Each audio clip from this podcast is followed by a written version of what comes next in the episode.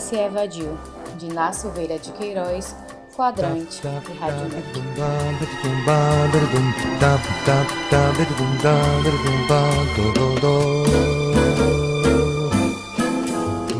Ele costumava olhar a cidade como quem passa de trem e não pode possuir a paisagem. Que belas mulheres, que admiráveis lugares de diversões, e que restaurantes, e que bebidas. Feliz era o turista que chupava a cidade por um canudo, mas ele, ele era o seu escravo. De casa para o trabalho, do trabalho para casa, quando chegava o dia de folga, a mulher que estava dia a dia ficando mais feia e ácida, se agarrava com ele. Era ela que escolheu o cinema ou a visita. Ela é meu amor, só me vê a mim, a mim que vivi para. Numa segunda-feira, em que um homem sentia a vida com um nó na garganta, um companheiro de trabalho lhe deu certa notícia.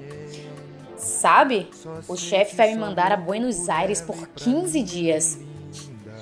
Mas você é um homem de sorte, eu que sempre quis conhecer aquela terra. A viagem do colega a Buenos Aires deu ao nosso conhecido um complexo, o da liberdade. A inveja nele doía, então pediu ao Felizardo. Tive uma ideia, vou tomar férias, e como não tenho dinheiro para viajar, fico por aqui mesmo, mas quero que minha mulher pense que estou fora. Meu amigo, eu vou me acabar. Vou me divertir pelo resto da minha vida. Você vai para Buenos Aires, mas a gente rica de lá vem passear aqui. Quer dizer que isso é bom. O de que se precisa é de liberdade para gozar o rio. Como um amigo concordasse com sua fantasia, o carioca que queria gozar o rio como turista disse à mulher: Meu bem, tenho uma novidade para contar. O chefe me despachou para Buenos Aires por duas semanas. Vou ter muitas saudades de você, nós que não nos separamos nunca. E ele não quis que a mulher o acompanhasse ao aeroporto. Vou ficar muito emocionado. Nesse dia, em que deveria embarcar, ele madrugou e foi levar o amigo, entregando-lhe meia dúzia de telegramas que deveria passar.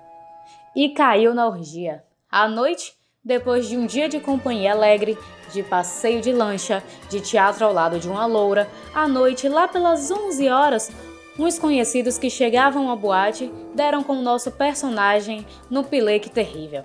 Daí, a meia hora estava dormindo sobre a mesa. Ninguém sabia que ele tomara um quarto em hotel. Nem conhecia sua trama inventada. Os amigos, penalizados, o puseram no automóvel e, sabendo do seu endereço, o deixaram em casa, onde a mulher o recebeu com espanto, que se transformou em cólera tremenda. Quando de manhãzinha o homem acordou em seu quarto, mediu toda a extensão da sua desgraça. Meu bem, os amigos lá no aeroporto, o avião atrasara quatro horas, me deram uma festinha de despedida e. E eu perdi a hora, mas não foi minha culpa. Você me perdoe. Isso aconteceu porque eu não tenho hábito dessas coisas. Mas eu me arranjei com o chefe, até foi bom. Ele manda outro funcionário e eu não me separo mais da minha mulherzinha. A senhora estava furiosa. Foi preciso muito juramento e muita declaração de amor para que a amansasse um pouquinho.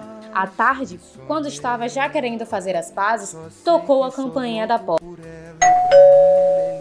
Era um telegrama. Ela o abriu. Viagem ótima, morrendo de saudades, querida mulherzinha. Foi a tempestade. A senhora arrumou a bagagem, ia para a casa do pai, pois não era uma abandonada. O marido se arrojou ao chão, inventou histórias, disse que se mataria. Ela ficou.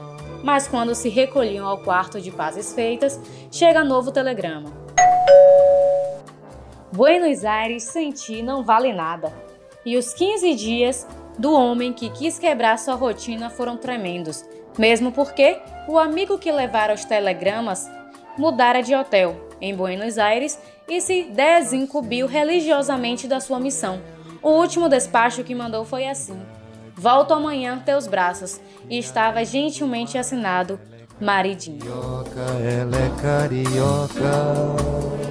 É Esse é um produto laboratorial feito para a turma de temas especiais em rádio do curso de jornalismo. Professor orientador Guilherme Fernandes. Apresentação, locução e edição Emily Chaves. Música Ela é Carioca, de Antônio Carlos Jobim.